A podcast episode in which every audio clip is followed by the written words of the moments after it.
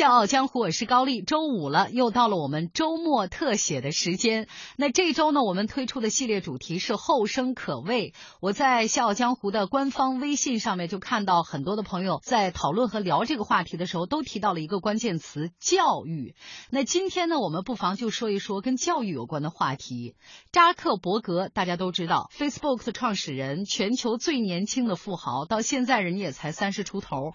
这个小伙子法力无穷，你看一边人家陪老婆生孩子休产假，这边事儿没误是吧？另外一边公司的股价照样飙升，资产达到四百八十亿美元，他的身家呢也提升到了全球第六位。那今天咱聊的话题跟财富无关，我要告诉各位的是，扎克伯格一家兄弟姐妹拢共四个人全都是人才，我特别想知道人家爹妈是怎么教孩子的。奔返江湖，独起笑傲，高丽掌门笑傲江湖，敬请收听。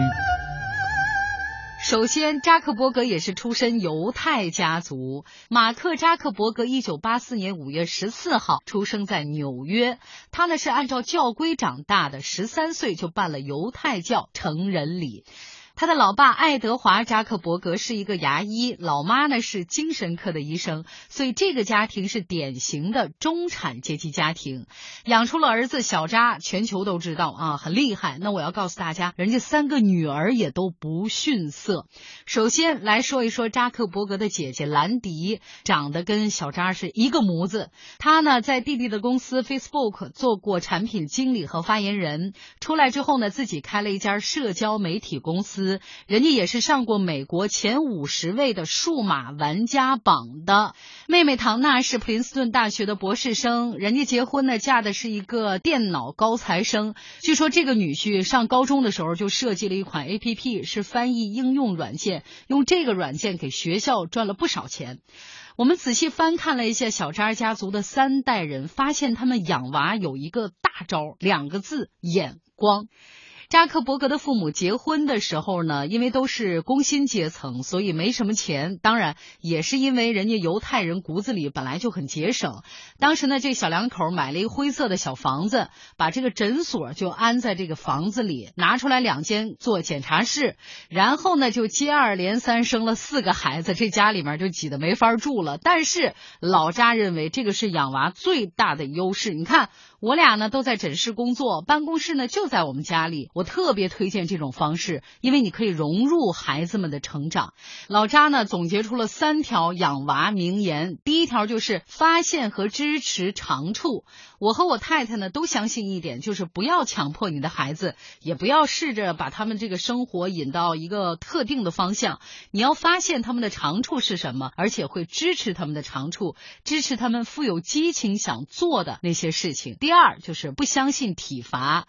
他说呢，我经常。对儿子，也就是扎克伯格说不，但是我说不呢是有理有据啊，不能说因为我是你爹啊，我说不那我就是理，不是这样的。你要摆事实讲道理，从小呢就给他立规矩，就告诉他规矩很重要。孩子的某些行为呢需要父母当场指出来，不能容忍。如果你能够在孩子很小的时候就说清楚不喜欢什么不良的行为，他们就会理解你在特定事情上的感受，这一点非常重要。而不是靠你打骂孩子能解决的。第三一点就是创造一个好学的环境。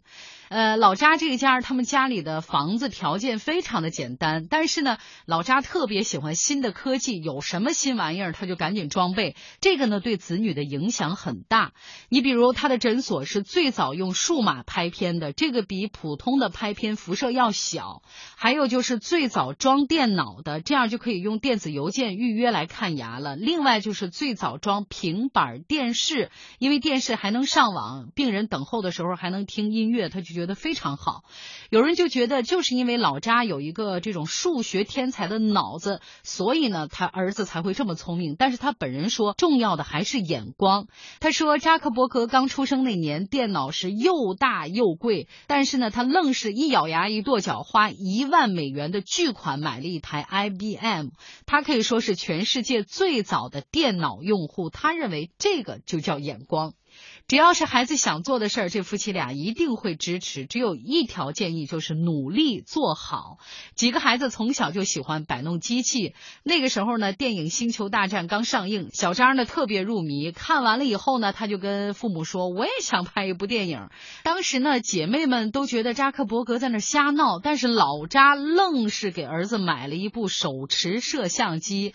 那个机器很大，但是小扎真就扛着这个机器拍了部片子。所以我在想，如果当年按这个趋势发展，估计扎克伯格能成为好莱坞的导演什么的。但是他的兴趣很快就转移了，转到哪儿呢？大家应该知道，喜欢电脑，喜欢玩网络游戏。